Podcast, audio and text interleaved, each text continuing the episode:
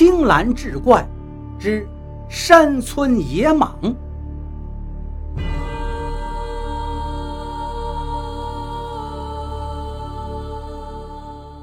话说，有一个在大山深处的古老村庄，名叫尾房村。大约是二十世纪六十年代初，那个村子发生了一件令人咂舌的灵异事件。村子里只有几十户人家，还住的是零零散散。由于村庄周围都是崇山峻岭，进村的人几乎都得走那只有二三尺宽的小路，所以整个村子几乎是与世隔绝。村民老张家里养了一群羊，只要天气不错，他就会在早上的时候把羊赶到对面山的北坡上吃草。由于北坡上光照非常好，且吸收雨水很充分，所以老张的羊都养得很肥实，这也让老张颇为得意。直到有一天，奇怪的事情发生了。那天一大早，老张跟往常一样去放羊。今天的太阳也不错，老张忽然想起来家里的谷子要搬到屋顶上晒一晒。看着正在吃草的羊，数了一数，一共是八头，都在一边晒着太阳，一边低头悠闲地吃草。老张就放心地往家里赶回。到了家里，把新割下来的谷子挑选摘好，放进簸箕里，拿到房顶上去晒。这时，隔壁的李婶站在老张的屋檐下，看到老张就说道：“，我说老张啊，你家的羊都吃饱了，你怎么不去放羊啊？”老张便道：“今天看着天气放晴了，就趁着我那羊在山坡上吃草的当。”我回来呀，晒晒谷子。李婶听完，若有所思地低着头，然后又突然抬起头道：“哎呀，我前几天听说呀，我们村里有一户人家，一大早放了羊，也是在北坡上吃草。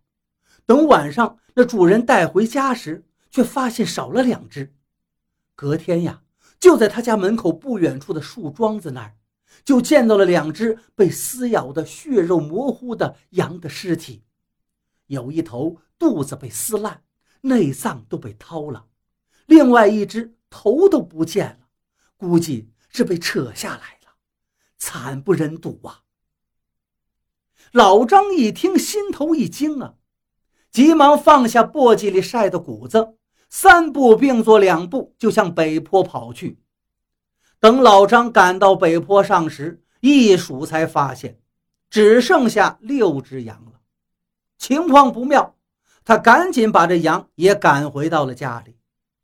到了晚上，老张把丢羊的事情跟老婆阿翠讲了一遍，被阿翠骂了一通。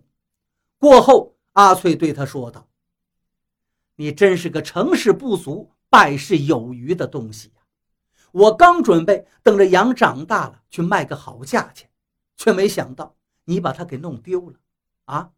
你还有什么用处？阿翠是越说越生气，老张还得劝他：“你别急嘛，我会想办法的。”第二天一早，老张拿起来挂在储物间门后的那杆旧猎枪，擦的是锃明瓦亮，然后背在肩上。又用麻绳把宰牛刀系在腰间，然后把马厩里那匹名叫烈风的红马牵了出来，跨上去就向丢羊的地方飞奔而去。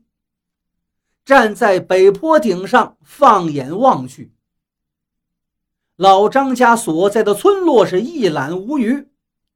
北坡上此时一片寂静，只有一群蝴蝶在草丛中飞来飞去。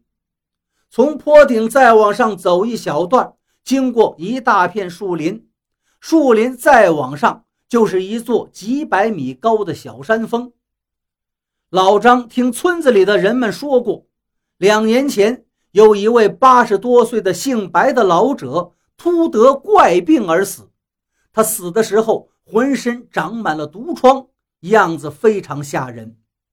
那白老先生死后，他的两个儿子因为没钱给他买上好的棺木，就悄悄地把他们父亲的遗骨草草地埋在村子对面的山上，也就是北坡所在的那座山峰上，只是立了一通石碑，也没有给老先生做什么功德。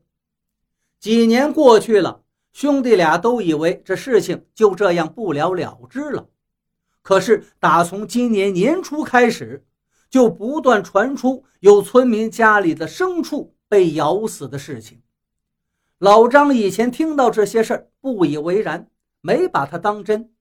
不过从村子的方向往对面的山头望去，只见山顶上是云雾缭绕，而每当他一走进那座山，就总是感觉到阴风阵阵，有一种不舒服的感觉。所以老张平时放羊都只是把羊赶到那北坡的中间，羊吃草的时候，如果向坡顶方向多走几步，他就会举起鞭子抽打，把它们赶回到原来的位置。到了北坡，老张下了马，把烈风拴到旁边一棵树上，他心想：不入虎穴。焉得虎子？下决心要进林子里看个究竟。于是他紧握着猎枪，心惊胆战，一步一步向树林深处走去。